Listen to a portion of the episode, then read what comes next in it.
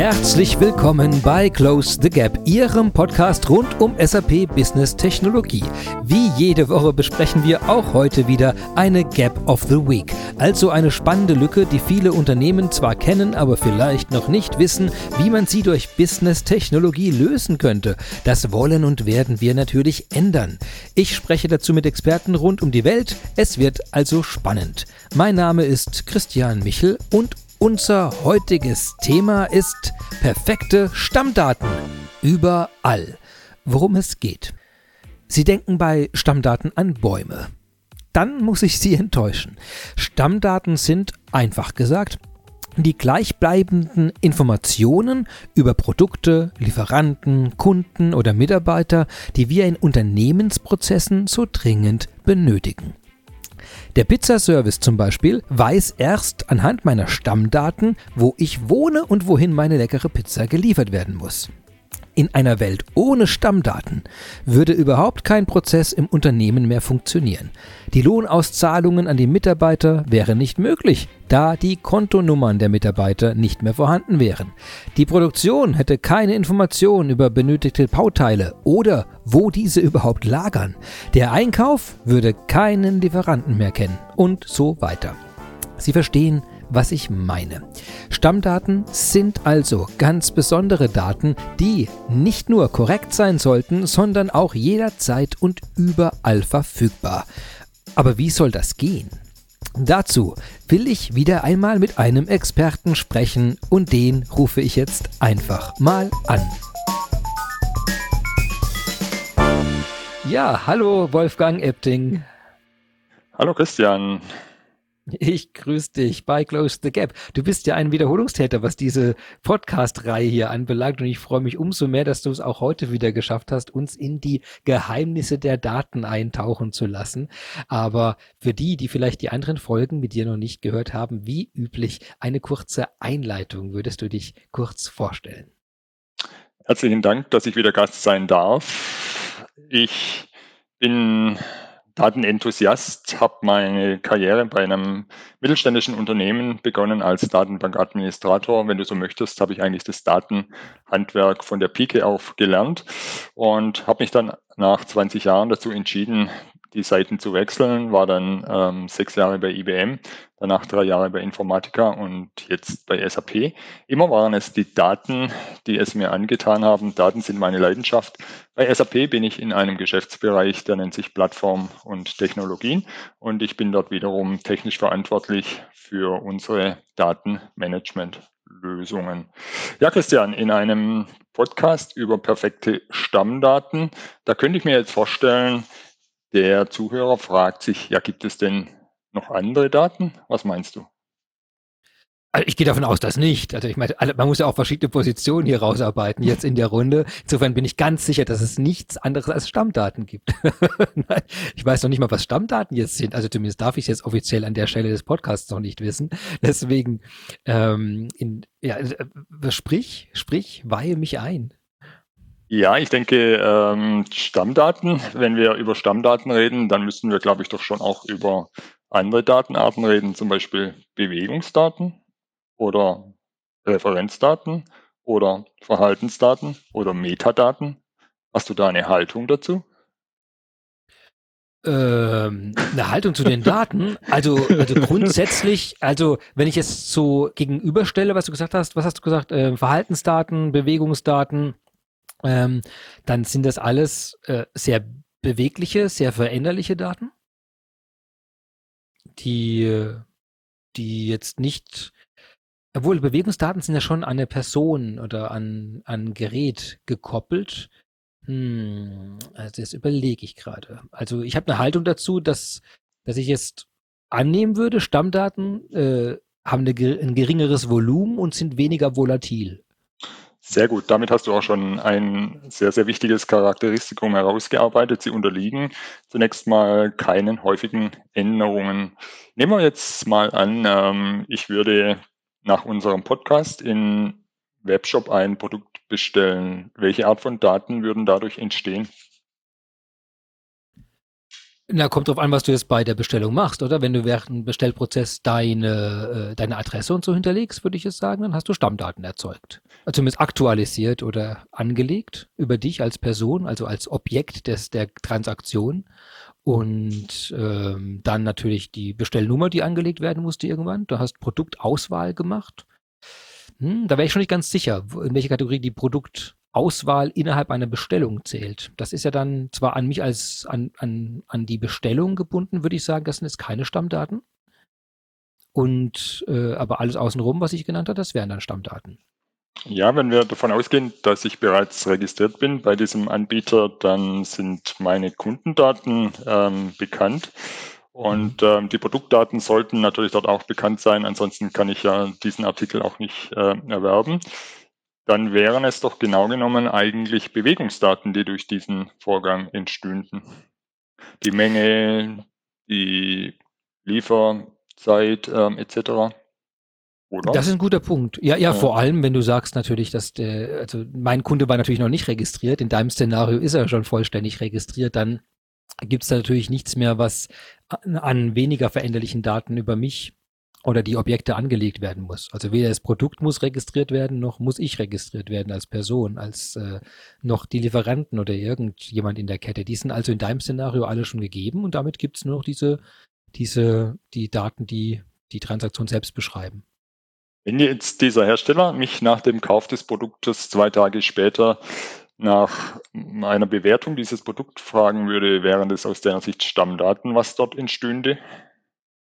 Nein, Nein, nein, das ist ja, meine Meinung kann sich ja, ich habe ja vorhin von dir gelernt, dass das eher weniger veränderliche Daten sind und meine Stimmung ändert sich ja quasi minütlich bis sekündlich und deshalb kann das per Definition also kein Stammdatum sein, das da erfasst wird, wenn Sie mich nach meiner Meinung fragen.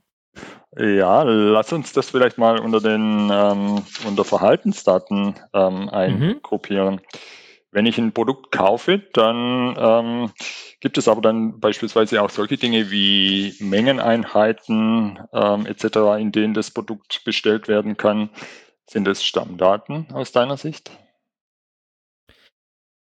Da wäre ich jetzt ehrlich gesagt schon nicht ganz sicher, weil sowas, ich habe das oft, wenn ich, wenn ich, zum Beispiel, habe ich vor kurzem versucht, eine Pizza zu bestellen im Online-Shop und dann haben die mich immer nur zwei von jeder Sorte bestellen lassen, maximal.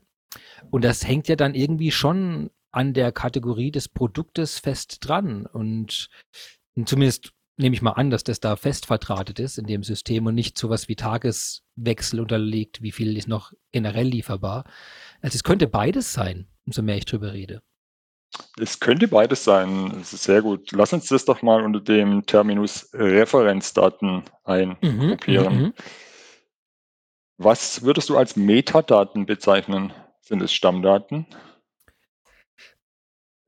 Wenn mein, wenn mein Produkt die Netzwerkverbindung ist, äh, eventuell, aber im Regelfall würde ich sagen nein, weil das sind ja die Rahmeninformationen über die Verbindung oder die sowas wie vielleicht Bestelldauer oder Endpunkte oder also alles, was nicht mit der Transaktion selbst äh, inhaltlich verbunden ist. Das sind ja die Metadaten und da würde ich es keinen, also außer in ganz, ganz wenigen Spezialfällen, würde ich im Regelfall sagen, es sind keine, sind nie Stammdaten. Das sind, ja. So, du merkst schon, ähm, ich habe jetzt ähm, für das Warm-up schon mal getestet, wie spontan du bist. Und äh, ich muss feststellen, du bist äh, sehr spontan. Aber ich denke, Wie viele Punkte habe ich? Wie viele Punkte habe ich? Habe ich gewonnen? Was gibt es als ersten Preis? Du hast, äh, du bist schon ähm, ziemlich gut. Du hast acht von zehn Punkten ähm, erreicht. Äh, ich denke, ja, bei den Referenzdaten und bei den Bewegungsdaten, da hattest du einen kleinen Wackler. Von daher hast du nicht die volle Punktzahl. Aber oh. ähm, ja. Stammdaten äh, eher dann solche Daten, die ähm, erzeugt werden, um beispielsweise ähm, den Geschäftsbetrieb überhaupt äh, durchführen zu können. Bewegungsdaten vielleicht als solche, die während des Geschäftsbetriebes ähm, entstehen. Verhaltensdaten solche, die immer wichtiger werden, um jetzt zu wissen, was unsere Kunden über uns denken, unsere Mitarbeiter. Und Referenzdaten könnten beispielsweise solche Dinge sein wie Schlüssel- oder Wertelisten, äh, Mengeneinheiten. Die sind zum Teil natürlich intern erstellt, Kundenklassifizierungen, Produktgruppen können aber natürlich auch ähm, extern sein. Wenn wir an solche Dinge wie ISO-Codes oder Ländercodes denken, dann sind es Dinge, die international geregelt sind und ähm, die wir dann aber auch ähm, verwenden, um unsere Daten damit zu klassifizieren. Das heißt aber, jetzt gib mal nochmal drei, vier Beispiele für ganz klar Stammdaten.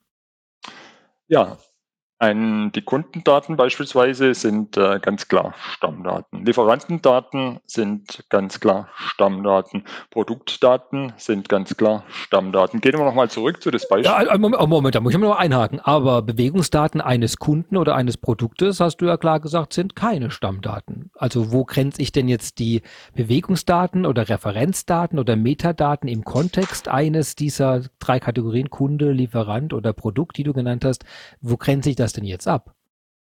Man kann es vielleicht aus ähm, der Perspektive sehen, ähm, wie entstehen Stammdaten. Stammdaten entstehen jetzt nicht wie Bewegungsdaten, wenn ein Geschäftsvorgang durchgeführt wird, sondern Stammdaten entstehen typischerweise, wenn ich ein neuer Kunde werde, dann kann ich entweder, wenn es dort die Möglichkeit gibt, mich selber registrieren oder das entsprechende Unternehmen erfasst dann meine Kundendaten.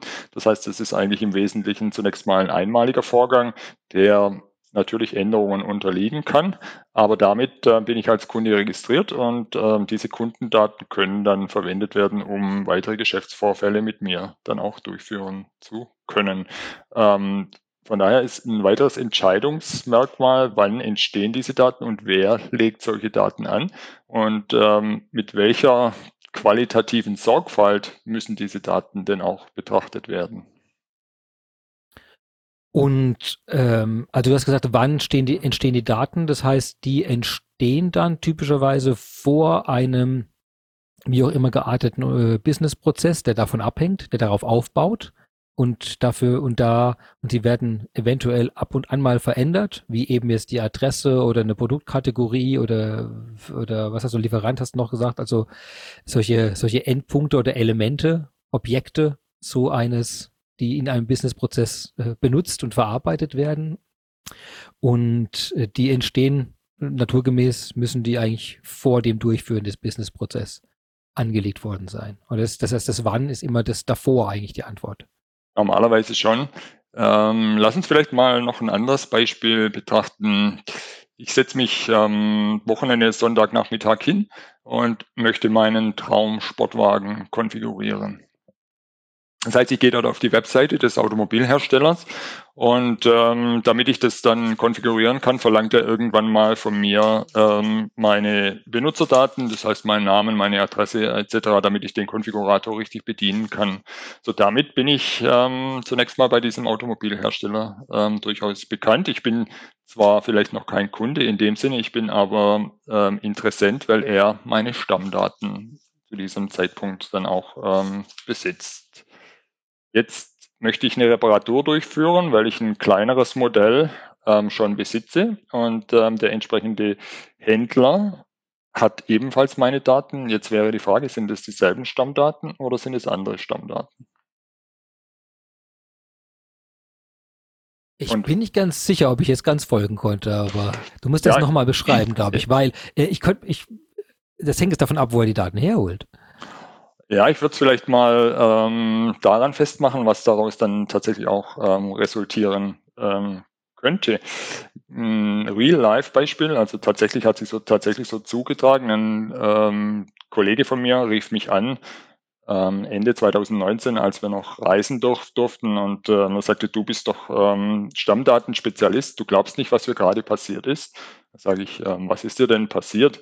Er sagte, ähm, ich habe einen Termin bei meinem Händler zum, zum Reifenwechsel und ähm, der hat mir angerufen und hat mir gesagt, ähm, ich kann deine Reifen nicht wechseln. Ja, warum denn? Ja, du hast deine Reifen bei mir gar nicht eingelagert. Dann sagte er, das stimmt aber nicht meine Reifen sind bei dir eingelagert, ganz sicher. Und äh, dann äh, konnte dieses, ähm, dieser, das konnte dann auch nicht aufgelöst werden. Drei Tage später bekam er dann einen Anruf und sagte, ähm, wir entschuldigen uns in aller Form.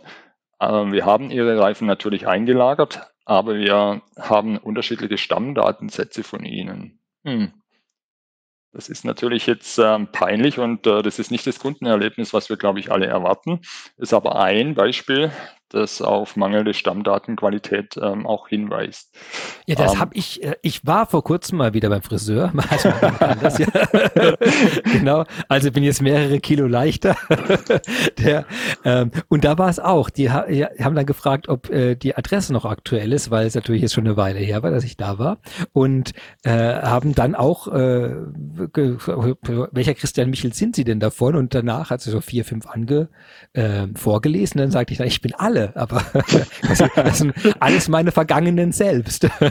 da gab es keine Aktualisierung, sondern offenkundig wurde ich einfach jedes Mal, äh, wenn ich irgendwie umgezogen bin oder irgendeine Veränderung stattgefunden hat, wurde ich einfach nur angelegt. Insofern bin ich sozusagen geistermäßig in dem System wahrscheinlich fünf oder sechs Mal unterwegs gewesen und, und ich vermute mal, dass jetzt ich weiß nicht, ob es einen Prozess dafür gab, um die Qualität jetzt zu sichern, aber ich habe Zweifel dran, dass die falschen Adressen jetzt rausgelöscht wurden. Sondern mein Eindruck war eher, dass nachdem wir dann den richtigen gefunden hatten, äh, war das dann auch okay. Dann war es, glaube ich, erledigt. Und die, äh, wie gesagt, die Sicherstellung der Datenqualität, dass ich da nicht fünfmal im System rumgeister mit den veralteten Versionen, das schien mir jetzt die, die die Datenkultur schien mir nicht so da zu sein, das jetzt auch noch durchzuführen, den zusätzlichen Arbeitsschritt. Ja, was genau hätte denn dort äh, geschehen müssen, um diese Daten zu bereinigen? Mir gefällt das heute, wie das, wie das abläuft. Ich stelle doch die Frage, aber das finde ich gut. Also, was hätte passieren müssen? Naja, also, ich meine, erstmal ist ja das Problem, äh, darf eine Einzelperson jetzt einfach mal so Daten daraus löschen? Also ich wüsste, also erste Frage, die ich mir stellen würde, die Person, die es da war, darf die überhaupt einfach solche angelegten Datensätze da rausnehmen? Das wäre quasi, was ich jetzt in meinem Gespräch suggerierend erwartet hätte, dass sie jetzt die Information kam ja an, okay, vier von den fünf Adressen, als Beispiel hier, sind nicht mehr aktuell. Insofern hätte ich es erwartet, dass sie da irgendwo draufdrücken und sagt, okay, die ist die löschen, nächste löschen, nächste löschen, nächste löschen, die hier bestätigen. Ja, glaubst du denn, dass die Datenkultur besser würde, wenn ähm, jeder ähm, einfach mal Stammdaten löscht, ändert äh, etc. und neue anlegt? Nee, eben nicht. Das hab ich, deshalb habe ich in der Einleitung schon versucht, mich so ein bisschen auf ein, so ein Rückzugsgefecht einzuleiten, indem ich, glaube ich, auch, äh, auch merke, das ist natürlich äh, kein Vorgehensmodell, dass da jeder, der mal, also auch ich bin ja in dem Sinne ja nicht, ich, hat, ich habe ja keinen Ausweis vorgelegt oder irgendwas. Das war eine reine Verbal. Äh, Aussage und vielleicht irre ich mich ja auch. Und nee. das, äh, also gibt ganz viele Dinge, warum das nicht gehen sollte. Wie du sagst, es sollte nicht jeder jederzeit diese ganze, vor allem diese grundlegenden Daten äh, verändern dürfen. Ja, absolut. Und äh, deshalb empfehlen wir eigentlich auch, dass ähm, speziell bei den Stammdaten ein kontrollierter Prozess implementiert wird, der genau das dann auch äh, sicherstellt. Heißt Duplettenfreiheit, Datenqualität, korrekte Adressen äh, etc. Jetzt in dem Beispiel, das du genannt hattest, könnte ich mir vorstellen, dass, ähm, dass so eine Änderung beantragt werden hätte können, aber ähm, vielleicht nicht unbedingt durchgeführt, ähm, so dass dann ähm, im Hintergrund die Änderung dann durchgeführt wird, je nach Größe des Unternehmens natürlich ganz klar. Aber wenn wir nochmal zurückkommen zu dem Beispiel des Automobilherstellers, ähm, bei dem vielleicht in der Vergangenheit äh, die Händler die Kundendaten hatten, aber dadurch, dass es natürlich auch ähm, sehr viel unterschiedliche Interaktionsmöglichkeiten mittlerweile gibt. Das heißt, der Automobilhersteller hat meine Daten, der Händler hat meine Daten und ähm, wenn beide nicht über denselben Kunden sprechen, dann kommt es halt genau ähm, zu solchen Dingen. Jetzt nehmen wir mal an, mein Kollege konnte seinen Kundentermin dann nicht wahrnehmen, den er hatte. Da ging es um eine große Summe und ähm, Dadurch hat er dann seinen Arbeitsplatz verloren. Und selbst wenn er dann vom Automobilhersteller dann das ähm, Angebot bekäme, er könnte ja mal diesen Sportwagen, den er sich konfiguriert hat, mal testen übers Wochenende, dann würde er wahrscheinlich ablehnen, weil er sagt, den kann ich mir jetzt nicht mehr leisten, weil ich aufgrund der fehlenden Winterreifen musste ich jetzt, habe ich leider meinen Job verloren. also man kann das natürlich beliebig weiterspinnen. Das, äh, das ist jetzt reine Fiktion, aber äh, man jetzt kann. Zieht der Post, jetzt zieht der Podcast alle runter, wenn sich alle vorstellen, was, was, jetzt ist da nur, nur so ein kleiner Eintrag für den Reifenwechsel weg gewesen. Jetzt, jetzt verlieren alle schon ihre Stellen dadurch. Das ist ja eine dramatische Zuspitzung der ganzen Geschichte. Ja, okay, okay, okay. Also ich, ich glaube, also ich verstehe das so, dass du an dem Beispiel auch nochmal klar zeigst, ähm, von den, also auf die, von den Stammdaten hängt viel ab, aber bei den Stammdaten verlassen sich auch quasi alle Prozesse darauf, dass die valide sind. Und wenn die nicht valide sind, dann kann das eigentlich unkontrollierte Auswirkungen haben. Auf, auf der Kundenebene, aber auch auf der Firmenebene, oder? Das ist so, was du dann so mal in a nutshell damit ja, hast, oder? Und das ist äh, beispielsweise nur die Auswirkungen, wenn wir mal die eine Stammdatendomäne, wie wir das bezeichnen, mal den Kunden betrachten. Ähm, man kann sich ähnliche Szenarien ausdenken, wenn wir den Lieferanten betrachten oder wenn wir mal das Produkt betrachten würden. Mangelhafte Produktdaten können ähm, unter Umständen noch sehr viel gravierendere Folgen haben, nicht unbedingt dem Kunden gegenüber, letztendlich dann aber schon, wenn Lieferketten zusammenbrechen und ähm, man beispielsweise ähm, nicht unbedingt Daten über Produkte hat, die eindeutig sind, gar nicht ganz genau weiß, welche Produkte liegen in welchen Werken und ähm, woher bezieht man die? Sind es vielleicht dieselben Produkte, die man von unterschiedlichen Lieferanten bezieht? Könnte man, wenn man das wüsste, auch andere Einkaufskonditionen realisieren äh, etc. Ähm, Jetzt bei, beim, beim, beim Thema Produkt, ähm, da würde ich gerne nochmal nachhaken. Ja. Äh, das Thema Stammdaten, wir haben ja angefangen mit den verschiedenen Arten von Daten und kann ich mir bei einem, äh, wo, wo hören denn die jetzt auf? Also wenn ich überlege, ähm, sind sowas wie, in welche Länder darf Produkt X überhaupt geliefert werden? Oder äh, ist, ist das auch noch Stammdaten? Absolut. Ähm, aus unserer Sicht sind es äh, Stammdaten, die ähm, zu dem entsprechenden Unternehmen oder die von dem unter, äh, entsprechenden Unternehmen dann auch ähm, individuell gepflegt werden müssen. Denn ich sag mal, wer in welches Land liefert, das ist ja eine Unternehmensentscheidung und das kann jedes Unternehmen für sich selber dann auch ähm, bestimmen. Mhm. Es ist aber wichtig, dass es in den Stammdaten dann auch ähm, reflektiert wird, sodass dort äh, sämtliche Compliance-Vorschriften, vielleicht Embargos oder was auch immer dort auch eingehalten werden. Und eben deshalb wieder Stammdaten, weil, weil es Prozesse gibt in Unternehmen, die davon abhängen und darauf arbeiten. Aber sowas wie bei einem Medikament zu sagen, okay, das ist halt, äh, das hat jetzt Nebenwirkung XY. Das ist ja auch eine statische Information zu diesem Produkt, aber das könnte in dem Sinne jetzt kein, kein Stammdatum sein, weil es keine Relevanz für den Prozess hat. Das außer mal, man würde irgendwelche schrägen Beispiele jetzt konstruieren. Aber das, also, oder würdest du sagen, so, das sind Nebenwirkungen, also das Medikament wäre jetzt ein Produkt und das wäre Information über das Produkt, aber wäre kein, keine Stammdaten dieses Produkts. Es sind in dem Sinne keine Stammdaten, dass es eine beschreibende, beschreibende Attribute wären, um das Stammdatum genauer zu beschreiben. Stammdaten im Produktbereich sind aus unserer Sicht eher solche, die den Gesamtprozess steuern.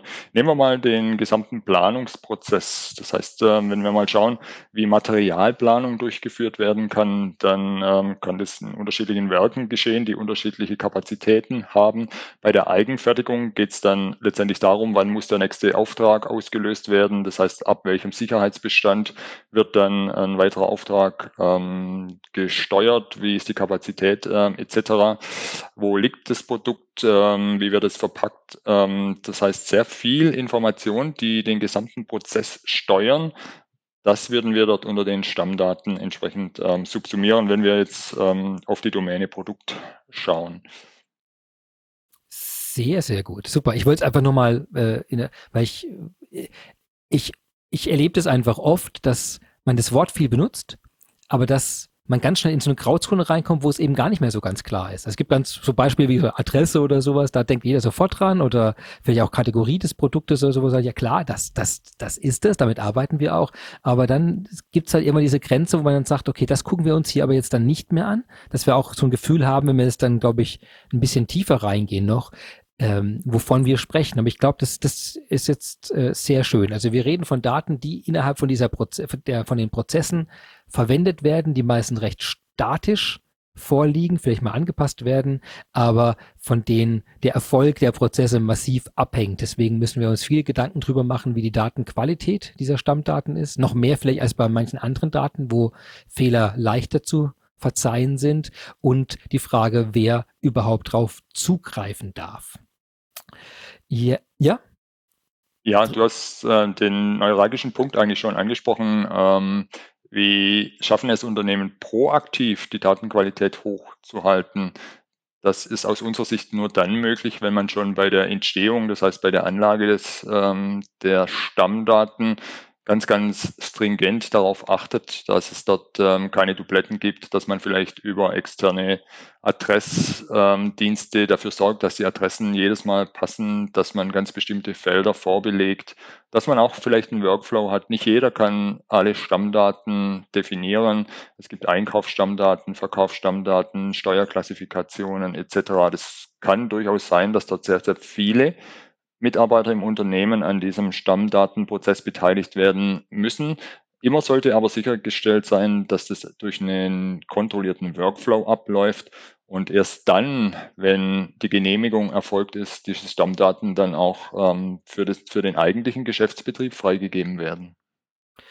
Wie, also jetzt, jetzt liegen die Stammdaten ja irgendwie in verschiedenen Systemen rum. Also wenn ich dich jetzt verstanden habe, ist es ja ein bisschen naturgemäß, dass die sich nicht an einem Ort befinden, weil eben Produkte in anderen Teilen des Unternehmens äh, hergestellt, verarbeitet, produziert, geliefert werden, als die Kontakte mit den Kunden ausgeführt werden, als die Lieferketten abgedeckt werden, als die Planung stattfindet. Das sind ja alles, äh, das sind ja alles nicht die gleichen Leute und oft auch nicht die gleichen Systeme in denen das stattfindet. Deswegen äh, stelle ich mir jetzt vor, wenn du sagst, naja, wir brauchen da eben einen Genehmigungsprozess, und nach meinem Friseurbeispiel stimme ich dir voll zu. Ich möchte ja nicht aus der Datenbank ganz verschwinden oder plötzlich, dass die Werbebriefe an, meine alte Adresse weitergeschickt werden. Äh, aber das hat dann so eine Tragweite, dass man sagt, okay, es muss sich ja einen Genehmigungsprozess herstellen für Daten, die, die so breit verwendet werden und von so vielen verschiedenen Stellen potenziell, dass ich mir es gar nicht so einfach vorstelle, selbst wenn ich es jetzt in der hohen Datenqualität vorliegen habe, da überhaupt einen brauchbaren Genehmigungsprozess oben drüber anzulegen. Ja, man kann sich vielleicht äh, unterschiedliche Kategorien nochmal innerhalb der Stammdaten vorstellen. Ich möchte mal ähm, den Teil als Kerndefinition bezeichnen, die wir typischerweise bei allen Stammdaten sehen. Wenn wir mal den Kunden oder den Geschäftspartner nehmen würden, es ist klar, dass wir dort natürlich eine Adresse haben. Ähm, das heißt, es sind diese Daten, die wir immer verwenden und die auch für das gesamte Unternehmen übergreifend Verwendung finden. Wir haben dann aber werksspezifische Daten. Bei einem großen Unternehmen, das unterschiedliche Werke betreibt, kann es durchaus äh, sein, dass dort unterschiedliche Ausprägungen dieser Daten ähm, erfasst werden müssen. Das heißt, wir haben hier auch schon von der Zuständigkeit, von der Organisationsform ähm, durchaus unterschiedliche Stellen, die an diesem Prozess beteiligt werden müssen. Und Stammdatenmanagement bedeutet dann, das auch abbilden zu können, sodass ähm, jetzt nicht unkontrolliert irgendwo was entsteht, sondern dass ähm, ein Stammdatenmanagement auch wirklich die Kontrolle darüber hat, dass, ähm, dass beispielsweise nicht äh, doppelte Produkte angelegt werden oder doppelte Kunden äh, etc. Das ist ähm, das Wesen eines äh, guten Stammdatenmanagements.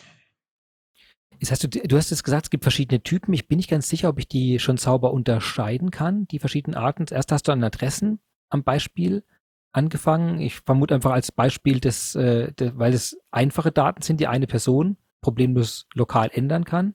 Also könnte zumindest. Und die anderen, die werkspezifischen Daten, hast du dagegen gestellt, im Sinne von, dass da mehrere Leute Informationen zusammenbringen müssen, um die Stammdaten, die dazugehören, zusammenzutragen oder weil die Abhängigkeit davon verteilt ist, so dass man äh, äh, erstmal von drei, vier Leuten das Okay bräuchte, um einen Eintrag da drin zu ändern? Ja, vielleicht auch ähm, aufgrund der unterschiedlichen Zuständigkeiten. Nehmen wir mal an, ein großer Automobilhersteller hat ein Werk ähm, in unterschiedlichen Ländern dann kann natürlich die ähm, Verantwortung für die Stammdaten nicht zentral, also für solche Stammdaten, die dann den Produktionsprozess im Werk steuern, nicht zentral oder nur ganz schwierig dann auch ähm, wahrgenommen werden. Und ähm, deshalb sehen wir dort ähm, unterschiedliche dezentrale Stammdatenhoheiten über eben ganz bestimmte Daten, nicht über alle, aber diesen Teil, der den dezentralen Produktionsprozess dann dort ähm, auch steuern würde. Und die hätten dann ihr unabhängiges Verwaltungssystem dafür? Die hätten ähm, entweder ihr unabhängiges Verwaltungssystem oder sie wären an einem Master Data Governance Prozess, der konzernübergreifend implementiert wäre, wären die im Workflow entsprechend ähm, integriert und hätten dann genau die Aufgabe, die für sie relevanten Stammdaten zu erfassen, zu ändern etc., aber eben nicht alle und auch nicht die Kerndaten, die zentralen Daten, sondern eben nur die, für die sie dann auch verantwortlich sind. Sehr gut. Aber ich glaube, jetzt, jetzt wäre ein Zeitpunkt, zumindest mein Bedürfnis wäre jetzt da, um vielleicht zu verstehen, welche Komponenten bräuchte ich denn üblicherweise, um jetzt damit umzugehen. Ich habe verstanden, es hängt viel von den Stammdaten ab. Es gibt verschiedene Arten, viele verschiedene Arten, die können sehr unternehmensspezifisch sein und die können auch noch dort verteilt sein über verschiedene Teile und die Verantwortlichkeiten für diese Daten wiederum auch verteilt sein im Unternehmen mit verschiedenen Zuständigkeiten und Beteiligten dafür. Das heißt, das schreit ja förmlich nach äh, einem geregelten Ablauf. Wir haben bisher die Genehmigungsprozesse mal ganz high-level angesprochen, dass es das, das er braucht. Aber was ich mir noch nicht ganz vorstellen kann, ist, wie was, welche Elemente brauche ich jetzt, um sowas ich sag mal, gesittet umzusetzen im Unternehmen, damit eben nicht jeder die Daten, also damit Daten erstmal richtig eingegeben werden und wenn sie eingegeben sind, richtig verwendet werden und angepasst werden, dann, wenn sie dürfen, den Prozessen zugeordnet werden, in denen sie tatsächlich gebraucht werden und überhaupt benutzt werden dürfen. Also da gibt es ja ganz viele Dimensionen von dem Ganzen wieder. Und was für Hauptelemente braucht man dafür im Unternehmen? Ja, wir haben unser ähm, Produkt das für das Stammdatenmanagement, das nennt sich Master Data Governance. Governance deshalb, weil ähm, auch hier einer der Funktionsbausteine ist ähm, das, was wir als Central Governance bezeichnen. Das ist genau das, ähm, über das wir gerade diskutieren. Eine Art, eine Möglichkeit ähm, beim Stammdatenerzeugungsprozess Workflow, ähm, einen Workflow zu implementieren, Organisations typisch dann die unterschiedlichen Verantwortlichen damit äh, zu involvieren und ähm, dann über einen Genehmigungsprozess dafür zu sorgen, dass ähm, Stammdaten nur mit hoher Qualität in die Business-Systeme dann tatsächlich auch kommen können. Da ist so ziemlich alles inkludiert, was man sich vorstellen kann. Da kann, können Adressen verbessert werden, da kann standardisiert werden, da kann unter Umständen auch angereichert werden. Viele Unternehmen machen bei der Anlage von Kunden oder Lieferanten auch eine ähm, Prüfung wir nennen das Due Diligence, ähm, solche Dinge wie Dun Bradstreet, Handelsregistereinträge, all das kann dort beispielsweise über externe Services gleich mit eingebunden werden, so dass man, wenn man dann den fertigen Stammdatensatz hat, dass man dann auch wirklich sicher sein kann, dass man mit diesem Kunden dann auch ähm, direkt in den Geschäftsbetrieb treten kann. Es sind alle Verkaufsprovisionen ähm, ähm, etc. definiert, alle Steuerkennzeichen, wenn man in verschiedene Länder ähm, liefert und so weiter und so weiter. Das heißt, es wird niemals ein Zustand entstehen, bei dem halbfertige oder qualitativ minderwertige Stammdaten in den Geschäftsbetrieb einfließen. Also das passiert wirklich interaktiv immer. Das heißt, wenn meine, angenommen, mein Friseur da unten, die, die hätten jetzt das implementiert, ich, ich weiß, das ist die falsche Größenordnung, aber ich versuche es auf das Beispiel runterzubrechen, ähm, dann hätte ich jetzt gesagt, nee, Adresse ist, äh, wenn sie falsch gewesen wäre. Nee, bitte neue Adresse eingeben, dann hätte ich da angefangen zu tippen und dann wäre da gleich dann, dann hätte ich es eingegeben, die neue Adresse, irgendwie Johann Wolfgang von Goethe Straße 2041 und dann hätte die auf Absenden gedrückt und dann würde automatisch ein Prüfprozess losgehen oder ein Genehmigungsprozess oder ist das was nachgelagertes? Ist es ein Batch, das dann irgendwann nach einer Woche durchgeht und schaut, was, was läuft denn dann ab? Das ist ein sehr guter Punkt. Ähm, das Stammdatenmanagement kann natürlich ähm, auch dann funktionieren, wenn wir im Self-Service-Modus unterwegs sind. Das heißt, wenn jetzt du als Kunde bei deinem Friseur die Möglichkeit hast, über ein Portal deine Daten ähm, zu ändern, dann ähm, muss eben auch in den nachgelagerten Systemen dafür gesorgt werden, dass diese Stammdaten dann doch in einen Änderungsprozess ähm, geändert werden. Ganz genau richtig. Ähm, das könntest du deinem Friseur vielleicht mal vorschlagen. Master Data Governance ähm, wäre genau die, die richtige ähm, Sache. Jetzt, jetzt muss man, glaube ich, aber. Ja. Ähm, jetzt hast du aber auch einen ganz, ganz interessanten Punkt ähm, angesprochen. Das wäre ja alles so einfach, wenn wir jetzt nur Daten in SAP-Systemen hätten. Haben wir aber nicht.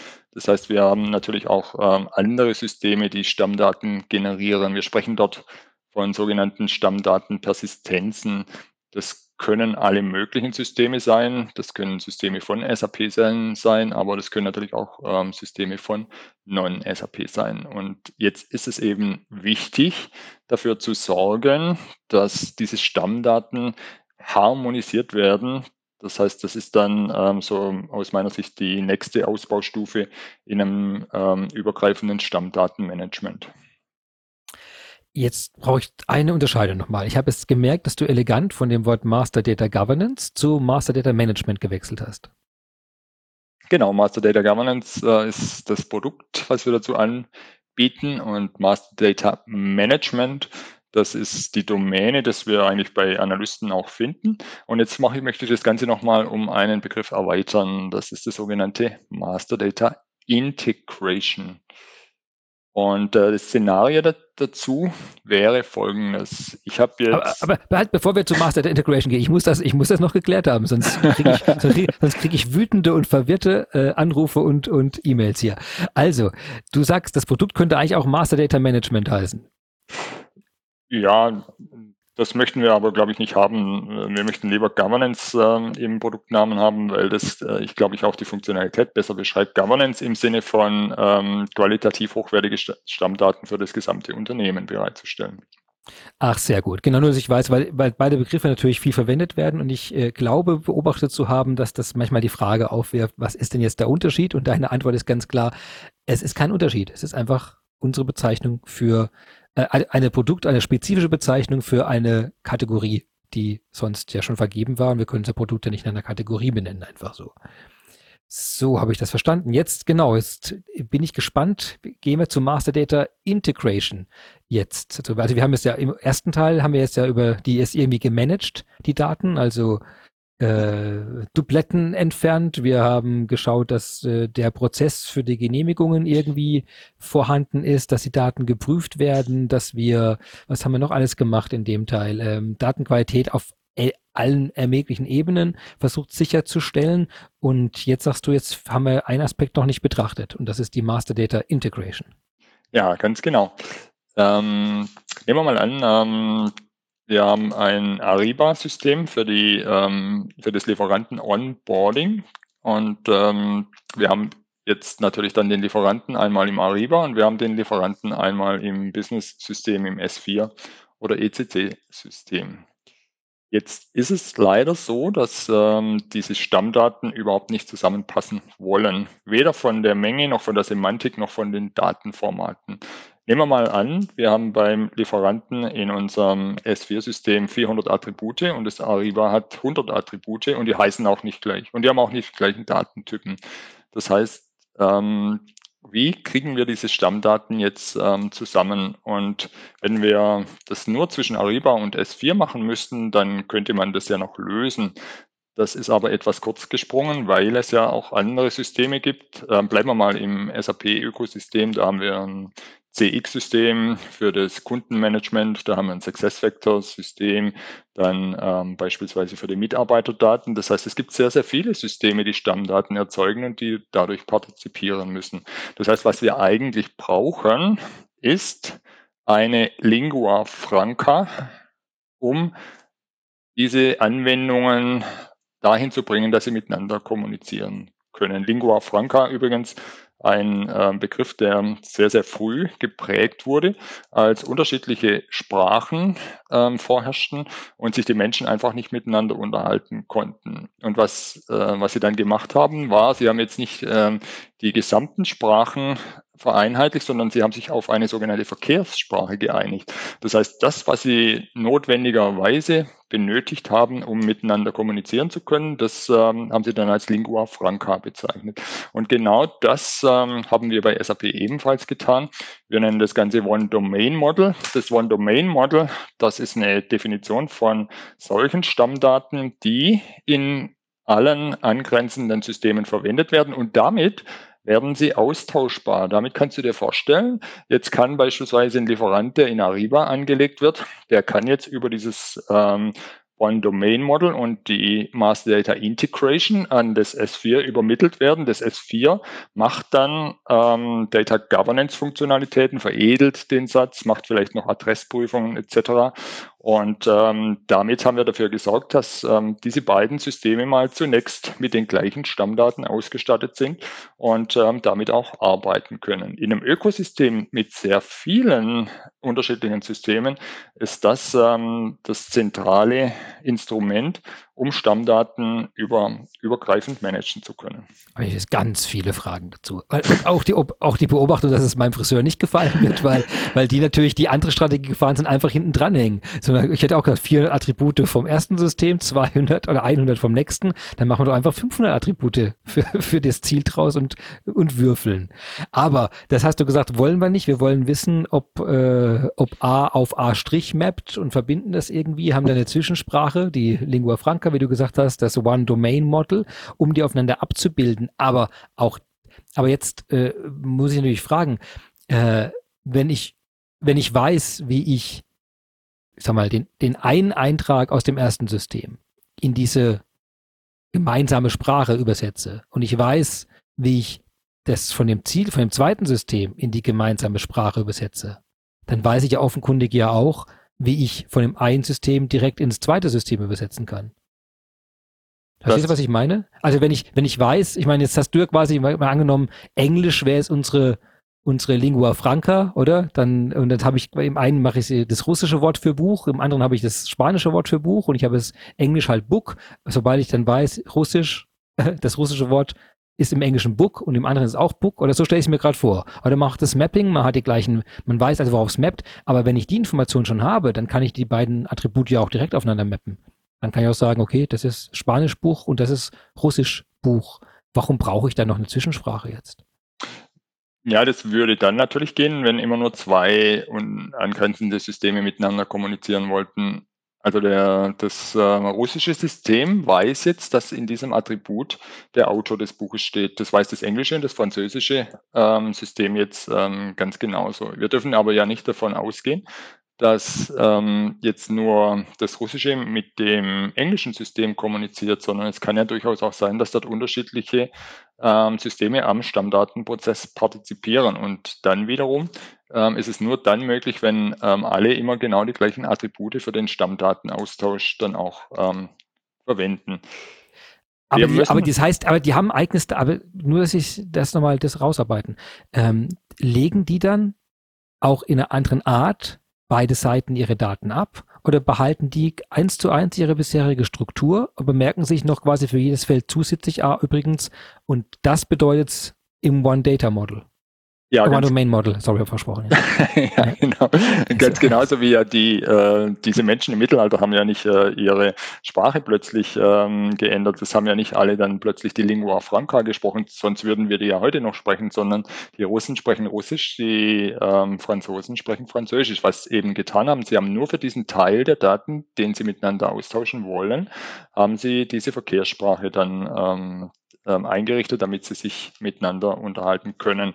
Also man kann vielleicht auch ganz praktisch sagen, ähm, für uns als SAP ähm, wär, wären wir natürlich vor der Herausforderung gestanden, die Datenmodelle aller Systeme, die wir anbieten, zu vereinheitlichen. Das wäre sicherlich vom Aufwand her eher suboptimal und ähm, deshalb haben wir überlegt, dass es durch so eine Lingua Franca mit einem gemeinsamen Datenmodell sehr, sehr viel einfacher ist, diese unsere Systeme zu vereinheitlichen und diese Schnittstelle dann auch nach außen zu veröffentlichen. Das heißt, dadurch kann natürlich auch jedes andere System, das Stammdaten erzeugt, sehr, sehr einfach in diesen Prozess ähm, eingeklinkt werden, sodass ähm, dieses Prinzip nicht nur für die SAP-Lösungen in so einem Umfeld auch gilt. Ich kann es immer noch nicht ganz greifen. Ich, ich stelle mich mal ganz dumm hier. Also, das, ich tue natürlich so, als würde ich mich nur so stellen. Ich bin es natürlich von Überzeugung aus.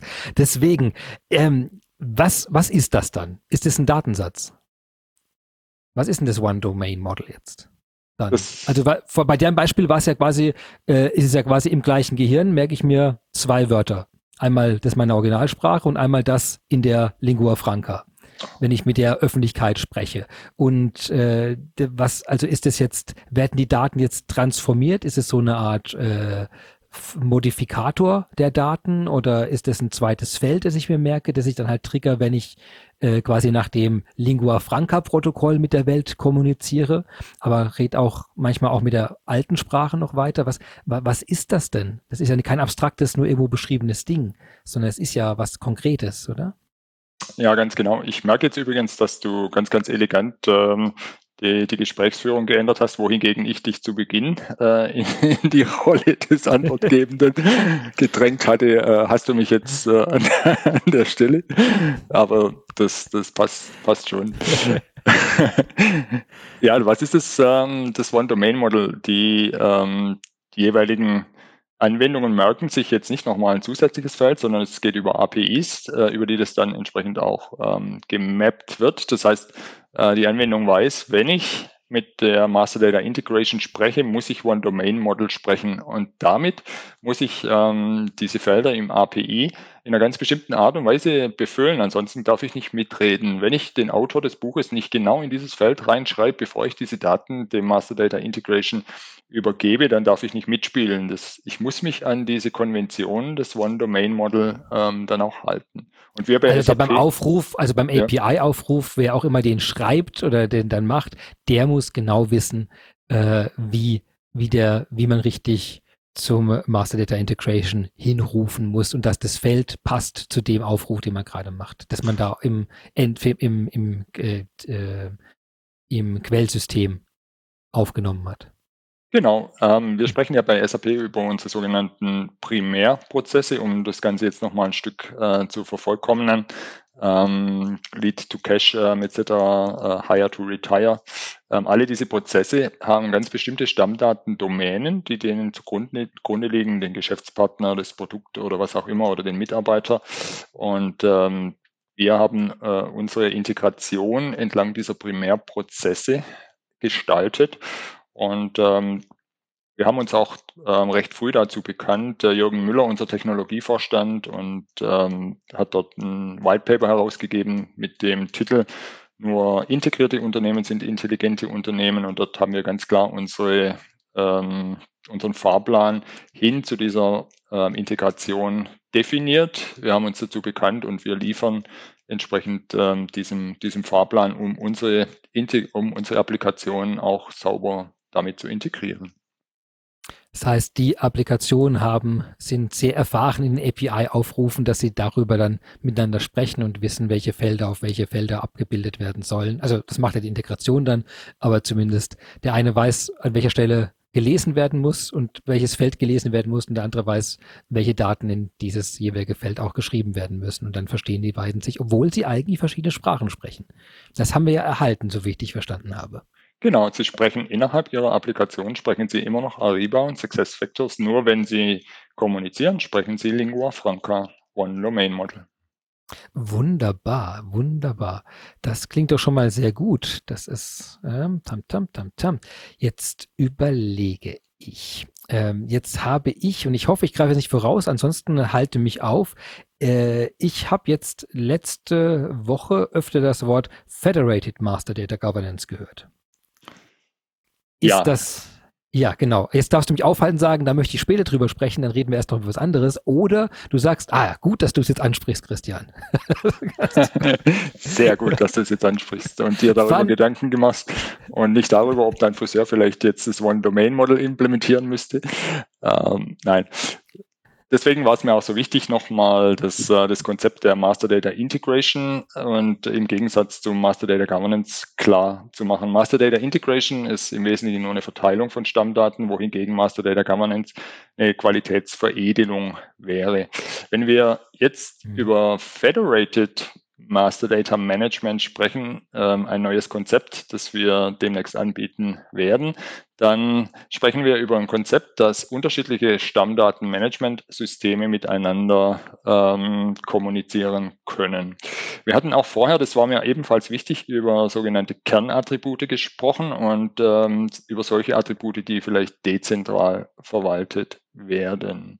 Und hier kann man jetzt auch einen Schnitt machen, dass man beispielsweise organisatorisch Kernattribute über einen ganz bestimmten Teil von Master Data Governance ähm, dann beispielsweise realisiert.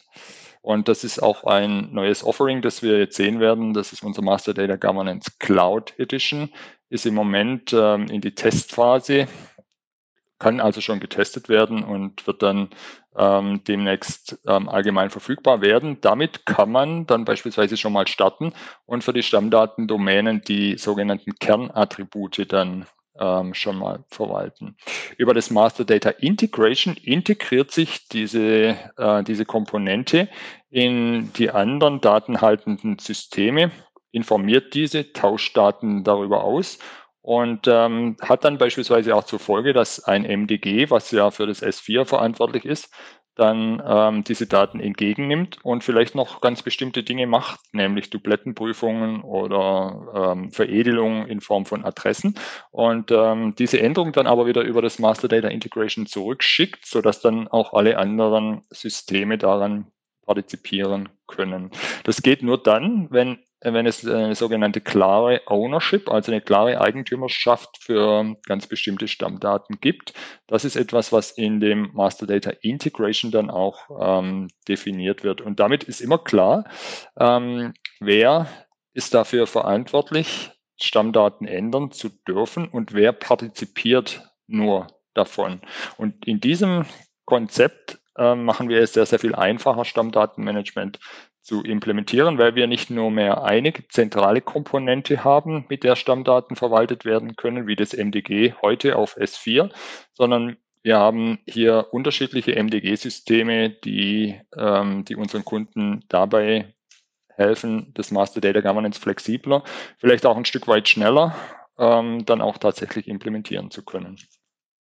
Habe ich das richtig verstanden, dass man dann auch eben für die Domänen, also für ein, nicht, also nicht, es ist missverständlich hier, ähm, für die jeweiligen Bereiche, die vielleicht in einer gewissen Unabhängigkeit Stammdaten haben, dass die dann ihre eigene Cloud dafür hätten? Also es, also, also es wäre dann nicht so, dass wir ein, sondern es wäre dann, dann wäre die Zielvorstellung, äh, ich drucke sie ein bisschen rum, ich hoffe, ich finde das immer noch richtig, aber dass die ihre eigene Lösung dann jeweils haben und wir dann einfach über den Austauschmechanismus dafür sorgen, dass die Sachen untereinander synchronisiert und abgestimmt werden, wo notwendig und nicht mehr alles in ein großes System versucht wird, als, als Ziel zu bringen. Und dass diese verteilten Systeme werden entsprechend in der Cloud um den Aufwand der Implementierung, des Aufbauens des Betriebs entsprechend äh, der normalen Cloud-Logik äh, nicht mehr zu haben.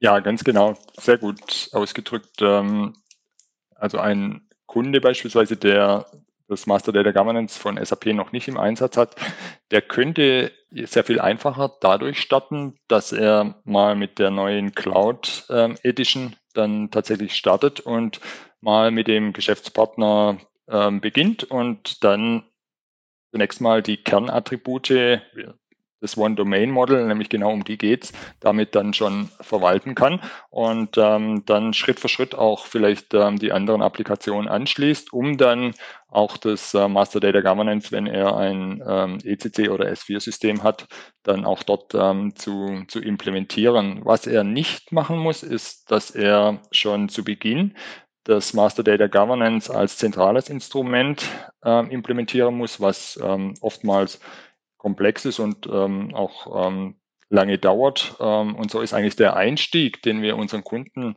ähm, dadurch ermöglichen, sehr, sehr viel einfacher, sehr, sehr viel schneller in das ähm, Stammdatenmanagement und ähm, der Ausbau von Stammdatenmanagement über unterschiedliche Domänen, unterschiedliche Werke, Länder etc. wird dafür wird dadurch sehr viel modularer und ähm, auch sehr viel ähm, einfacher. Aber Kunden, die das Master Data Governance schon implementiert haben, verlieren dadurch natürlich nicht, sondern sie können das Master Data Governance auch um diese zentrale Komponente erweitern, um dann beispielsweise auch ähm, andere Applikationen daran anschließen zu können. Sehr gut. Jetzt sehe ich auch genau, wo ich drauf gestoßen bin. Es ist ja das Free Trial of SAP Master Data Governance Cloud Edition. Das ist das, wovon du auch gerade gesprochen hast, oder was jetzt gelauncht wurde? Ja, ich möchte natürlich ähm, alle yeah. unsere Kunden dazu ermutigen, ähm, sich das mal anzuschauen, mal zu testen, auch ein Feedback zu geben. Wir sind ähm, sehr, sehr stark daran interessiert, ähm, wie das ähm, tatsächlich dann auch resoniert und ähm, um dann auch tatsächlich den eigentlichen Produktlaunch dann danach ausrichten zu können. Ich werde meinen Friseur entsprechend informieren. Sehr, sehr schön, sehr, sehr schön. Die Industrielösung von SAP für Friseure. Ich glaube, da kommen auch wieder eher an die Grenze der, der Internationalisierung. Ich glaube, Frisuren sind doch sehr lokal. Da, also dann gucken wir Master Data Governance Cloud Edition Free Trial. Haben wir denn jetzt alle Elemente? Wir haben das One-Domain-Model, also die Möglichkeit über die Schnittstellen, dass auch äh, Anwendungen, die andere unterschiedlichste Sprachen miteinander sprechen hinsichtlich ihrer Stammdaten, dass die miteinander sinnvoll Dinge austauschen können. Wenn man man braucht irgendwo eben, du hast Datenveredelung vorhin genannt. Also man wünscht sich immer ein Master Data Governance und hier haben wir jetzt die Möglichkeit, über die Cloud-Version eine Federated-Version davon aufzubauen mit vielen kleinen ich sag's mal, ob Module das richtige Wort ist, aber Elemente für Landeseinheiten, für unter Rubriken oder Rollouts, die irgendwie anders, nicht, nicht alle logisch zentral strukturiert sein müssen, aber sie können das auch und es ist auch als Erweiterung von einem On-Premises Master Data Governance möglich als Ergänzung, aber immer mit dem Fokus auf die Kernattribute, die heute unterstützt werden. Habe ich das richtig zusammengefasst? Brillant. Allerdings, äh, eins, äh, eines fehlt mir noch, ist mir noch ja. wichtig darauf hinzuweisen. Das, äh, so ein föderiertes Stammdatenkonzept kann nur dann funktionieren, wenn irgendjemand weiß, wer hat denn jetzt die Eigentümerschaft für bestimmte Daten. Also man kann sich vorstellen, Stammdaten werden erzeugt und ähm, werden dann über das Master Data Integration dann auch ähm, ausgetauscht. Und das Prinzip wäre jetzt aber, dass ähm, beispielsweise dann auch ein dezentrales System die Hoheit hätte über solche Daten, die den Produktions äh, Prozesssteuern oder was auch immer, Gefahrengutklasse oder Materialplanungskennzeichen etc. Das ist etwas, was nicht dort in den zentralen Attributen ist. Und ähm, das Master Data Integration, das ist genau der Service ähm, auf der Business Technology Plattform, der die Informationen über die Ownership hat. Das heißt, über das Master Data Integration würde jetzt das äh, dezentrale Master Data Governance auf S4 angerufen und äh, sagt, du guck mal, da ist ein neuer Materialstammsatz oder ein neuer äh, Businesspartnersatz. Du bist dafür verantwortlich. Schau dir doch mal bitte die Dinge an und ähm, dann würden dort äh, unter Umständen auch Änderungen vorgenommen oder auch dezentrale Stammdaten dann ähm, erzeugt. Und jetzt kann es durchaus auch sein, dass es dann wieder eine Rückmeldung gäbe, also dass dann ähm, zurückgemeldet wird, ähm, ja, das, was ich da aber bekommen habe, das, ähm, das war nicht das, was ich mir so unter Qualität vorstelle. Das heißt, ich habe da mal einfach ähm, einiges bereinigt und dann wiederum würde das in die anderen Systeme dann wieder zurückgespielt ähm, werden. Aber wichtig ist, alle haben immer äh, die gleichen Stammdaten, aber es sind ähm, immer nur einzelne Stammdatenmanagementsysteme für spezielle Stammdaten, niemals mehrere, sonst hätten wir ein, ein babylonisches Sprachgewirr und das wollen wir ja mhm. nicht. Wir haben ja unsere Lingua Franca. Wunderbar. Und das ist nicht Französisch, auch wenn es so ähnlich klingt. Nein, das, glaube ich, ist, glaube ich Lateinisch. so, nein, ich meine wegen Franka. Aber also. ich will uns ja nicht jetzt auf die falsche Fährte locken hier. Ähm, jetzt weiß ich, ob ich alle wichtigen Komponenten durch sind. Es klingt für mich recht komplett hierbei. Aber eine Sache, die ich mich frage, ist, jetzt könnte ich mir vorstellen, und fange mich ein, falls es nicht mehr Teil von diesem Thema hier ist. Ähm, ich, äh, es gibt ja vermute ich mal, auch Auflagen, wie man, wer, wann, wie mit den Daten arbeiten darf und die will man vielleicht auch analysieren oder welche Daten werden wie oft verwendet. Also diese, dieser ganze analytische Teil und äh, Compliance-Teil auf den Daten. Wie ist das auch abgedeckt in dem Spektrum, was wir gerade abgesprochen haben, oder ist das, wäre das ein separates Thema? Nein, ähm, es ist damit ähm, auch abgedeckt. Wir haben zum Beispiel ein Data Quality Management innerhalb des Stammdatenmanagements. Diesen Teil ähm, haben wir jetzt noch gar nicht angesprochen. Ähm, das ist eine Möglichkeit, Stammdatenqualität dann, dann auch zu messen. Das geht schon ein Stück Richtung Compliance und dann natürlich auch ähm, zu verbessern. Ganz interessant an der Stelle, wir haben dort auch KI verbaut, ähm, wenn es darum geht, Regelwerke herauszufinden, mit denen man Stammdatenqualität messen kann.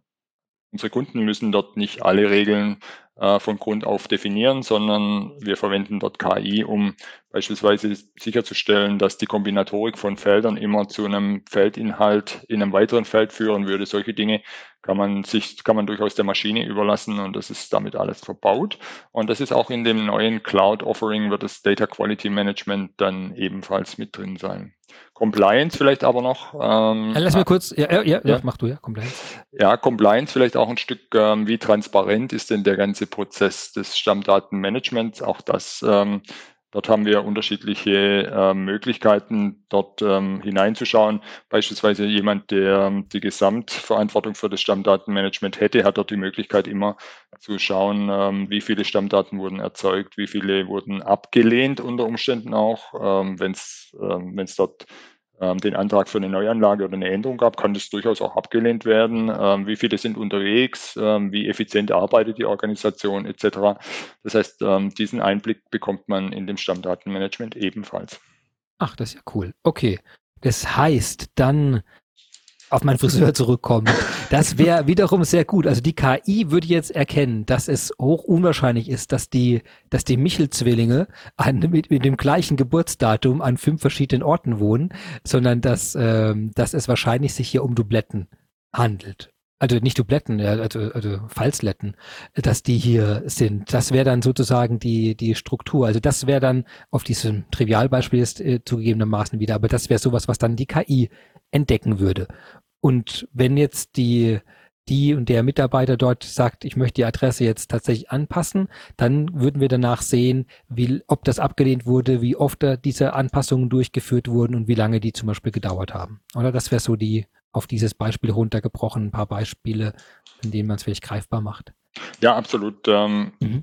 Das wäre dieses, diese Qualitätsregeln. Und äh, das Wichtige ist aber, dass diese Qualitätsregeln dann auch proaktiv wirken würden. Die werden dann bei der Neuanlage von Stammdaten werden die dann äh, natürlich auch verwendet, so dass man nicht der Datenqualität immer hinterher rennt, reaktiv, sondern dass man die Datenqualität misst, feststellt, da ist ähm, etwas im Argen, eine Regel dafür erzeugt und diese Regel dann aber auch proaktiv verwendet bei der Stammdatenneuanlage, so dass die Datenqualität eigentlich nur besser werden kann und niemals erodiert, das heißt dann auch schlechter werden kann. Mit anderen Worten, Würdest du dich freuen, wenn dein Friseur einen ein, eindeutigen Stammdatensatz äh, über dich dann tatsächlich auch hätte und jetzt, er könnte ja sogar feststellen, dass du normalerweise alle vier Wochen ähm, kommst und äh, dich dann proaktiv anschreiben würde und sagen, ähm, lieber Herr Michel, wir haben Ihnen schon mal einen Termin reserviert, kommen Sie doch bitte Samstag 9.45 Uhr. Wäre das ein Kundenerlebnis für dich?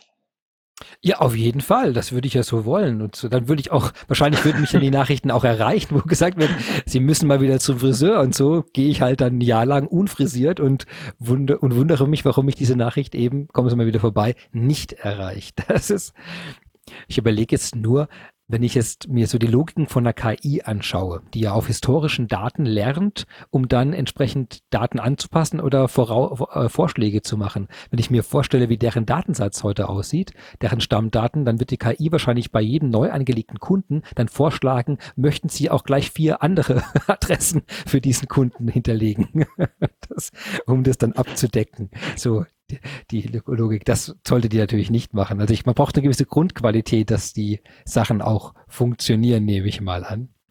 Ja, absolut. Ähm, es ist natürlich schon so, dass, ähm, dass wir sehen, dass äh, sich sehr, sehr viele unter, äh, Mitarbeiter im Unternehmen dann tatsächlich auch an den Stammdaten, ähm, ja, ich sag mal, an den Stammdaten arbeiten dürfen, wenn das Ganze offen ist und nicht durch einen Workflow, durch, ein Governance, durch eine Governance ähm, abgestützt, äh, abgestützt ist. Und dann ist es natürlich ähm, extrem schwierig, die Qualität äh, sicherzustellen. Von daher äh, ist es natürlich auf der einen Seite äh, eine technologische Unterstützung, des Stammdatenprozesses. Auf der anderen Seite erfordert es natürlich auch eine ganz gewisse ähm, organisatorische Voraussetzung, so eine Stammdatenorganisation, weil dann nur ganz bestimmte Mitarbeiter, vielleicht sogar ein Center of Excellence, ähm, Stammdaten anlegen dürfen. Das ist so ein Trend, den wir bei Unternehmen sehen, dass der Stammdatenprozess im Allgemeinen vereinheitlicht wird, also organisatorisch. Und ähm, aber natürlich, ähm, wenn es dort dezentrale Verantwortlichkeiten gibt, belässt man die dann, dann schon dort, aber dass man äh, zumindest mal ähm, jetzt nicht überall Stammdaten definiert, sondern dass man das schon zentral hat. Damit kann man das viel besser steuern und hat auch den Überblick viel besser. Okay.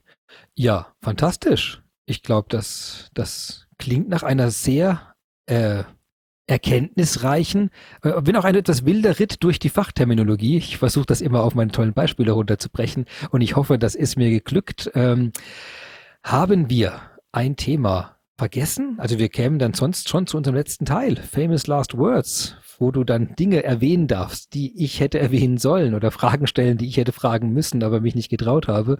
Oder kann man dich buchen? Gibt es Workshops? Bist du irgendwo live? Die, du bist da ein recht viel gefragter Sprecher, auch zu diesem Thema. Und das dürftest du jetzt nutzen, um diese Dinge zu erwähnen. Ja, danke für die Gelegenheit. Wir von SAP bieten Workshops an, die laufen unter dem Titel Give Data Purpose. Das ist ein Hashtag, den wir erzeugt haben, der meiner Meinung nach ähm, den Punkt ganz äh, treffend beschreibt. Wir haben, glaube ich, alle nicht zu wenig Daten, sondern eher, eher zu viel Daten. Und wenn wir es schaffen, diesen Daten einen Zweck zu geben, dann können wir daraus Informationen machen und daraus dann auch Wert schöpfen. Deshalb vielleicht ähm, Give Data Purpose. Dieser Workshop nennt sich Trusted Data. Das ist ein Format, das wir allen unseren Kunden anbieten. Es ist kostenfrei, zweimal ein Vormittag und wir arbeiten dort mit Ihnen gemeinsam an Datenthemen. Stammdaten könnten eines dieser Themen sein, aber auch Datenintegration beispielsweise oder auch nur Datenqualität. Alles, was äh, sich um Daten dreht, kann dort mit uns ähm, besprochen werden. Ich würde mich freuen, wenn Sie auf uns zukämen und wir diesen Workshop gemeinsam machen könnten. Ich selber bin ähm, auf allen ähm, Medien, auf LinkedIn, Twitter etc. verfügbar oder sprechen Sie uns auch gerne direkt an. Fantastisch. Ja, dann Wolfgang, danke ich dir sehr, dass du uns in die Welt der Stammdaten, der perfekten Stammdaten überall hast eintauchen lassen mit deiner Expertise. Und äh, ja, wir haben alles äh, erwähnt, was man, glaube ich, auch braucht, um gleich loszulegen mit dem Trial, mit den die Blog-Einträge, die wir erwähnt haben, werde ich wie immer unter dieser Folge verlinken. Und dann können Sie auch noch ein bisschen weiterlesen, falls Ihnen danach ist. Ich kann mir das gut vorstellen und danke dir auf jeden Fall Fall für den tollen Besuch hier und hoffe, dass du uns wieder bald mal besuchst im Podcast zu einem deiner tollen Datenthemen. Wolfgang, dir einen wunderschönen Nachmittag und danke. Dankeschön. Ja, unser Stammtischgespräch, ja, Stammdaten Tischgespräch endet hier schon. Vielen Dank an meinen heutigen Gast, Wolfgang Epting, Solution Advisor, Chief Expert Database and Database Management von SAP. Ich gehe jetzt noch ein paar Stammdaten korrigieren und wünsche Ihnen noch eine wunderschöne Woche. Schön, dass Sie wieder dabei waren, uns zugehört haben und ich hoffe doch bis bald.